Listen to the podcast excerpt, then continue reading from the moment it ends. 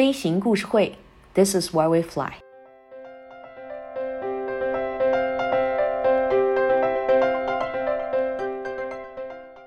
也不知道称重这一举动从哪个年代就有了。现在家里头一般都有电子秤，还有体脂秤。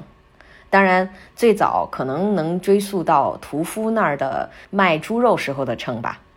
我呢，现在不太敢上秤。疫情期间啊，小贴了一些秋膘，我得赶紧锻炼起来了，需要健康。说起来，称重这个事情其实蛮神奇、蛮有意思的。比如说，要称小的东西啊，你得用精密的秤。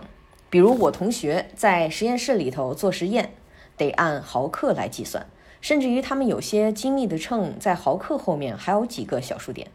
而给庞然大物称重呢，总能激发大家的兴趣。历史上最有名的称重的故事，莫过于《三国志》里头记载的曹冲称象了。大家还记得吗？说曹冲长到五六岁的时候，他的知识和判断力就达到了成年人的水平。当时孙权送了一头大象来，曹操想知道到底这个大象有多重，于是询问他的下属，他们手下人一筹莫展。这时候曹冲说道：“先把大象放到大船上，在水面所达到的地方做一个标记，然后将大象牵下来。”再让船装载上其他的东西，称一下这些东西，那么比较一下就知道了。曹操听了很高兴，马上照这个办法去做了。今天给我们的难题是给飞机称重。首先要解决这么一个问题：为什么要给飞机称重？除了要保持各个翼面啊，不是意大利面啊，是机翼的表面。光洁以外，飞机还要一如既往地保持着新机出厂时的体重。打个比方，飞机上有很多地方的重量就像过日子一样，不必要的东西越来越多，所以需要定期的清理。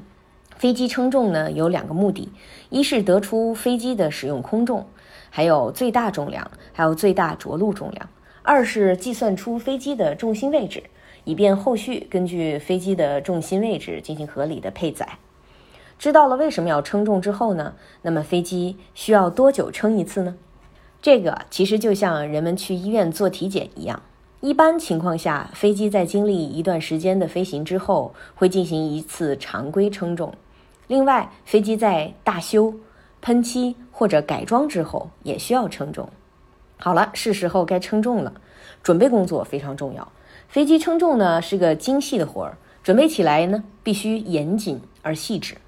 首先，地点需要在机库内进行，这样可以避免风对磅秤读数的准确性影响。必要的时候啊，还需要关闭机库大门。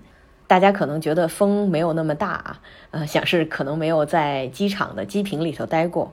如果是在非常大的机场，而且地势非常平的地方，风是非常大的。除了风的因素，还得保持飞机处于水平的状态。这时候铅锤就出场了。墙直不直，靠的就是铅锤；飞机水平与否也得靠它。所以在称重之前，飞机要放空油箱，还有燃油，放干饮用水和污水。啊，大家可以参考一下，体检前需要保持空腹。然后按照标准添加液压油和滑油，机翼、扰流板要收好。飞机的操纵面呢，要放在中立位。飞机上的设备也需要按适用的设备清单进行清点。终于到了最关键的一环——称重。飞机的大小不一，但是称重的方法类似。为飞机称重有点像在超市里买水果，将飞机放在秤盘上，然后得出飞机的重量。工作人员用拖车将飞机牵引到秤盘上面。飞机有轮子，有多少轮子就需要多少秤盘。以确保称重时所有的机轮都在中央称重有效区。在飞机状态平稳之后，称重人员记录下每处秤盘上显示的重量读数，然后进行计算。这样的过程重复两遍，前后的数据相差不超过相应机型规定的数值的话，就 OK 了。如果不是，那么就得进行第三次称重，以保证准确性。飞机称重完了，工作人员会将记录下的结果报送到相关部门进行计算，得到最后的称重数据。在飞机日常运营当中，往往会有货物和人员的增减，这样它的重量和重心就会发生变化。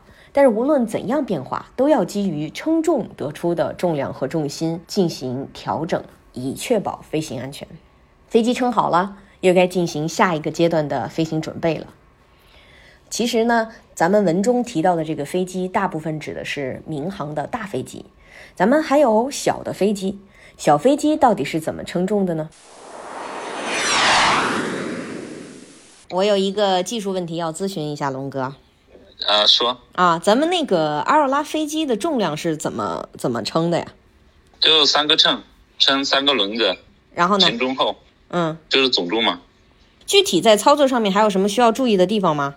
主要是要称重，称重然后算重心，这个重量是用来算重心的。嗯，那个我想知道多久称一次啊？你只要不改变它的，比如说改变它的设计，你就不用称。啊，那有没有说飞行了多少小时之后要称一下？因为好像大飞机是飞行了一定小时数之后要称一下。手册里面没要求，就是说你如果说改变了它的设计，比如说加装了东西，就得称，就重新称重。本期的飞行故事会是不是有点技术了？有趣的故事还在后面呢，好饭不怕晚哟。邀请你继续收听飞行故事会，This is why we fly。主播上官，剪辑方望，小助理小小燕琪，推广郑倩，咱们下期不把大象装冰箱了，更多有趣的故事，不见不散。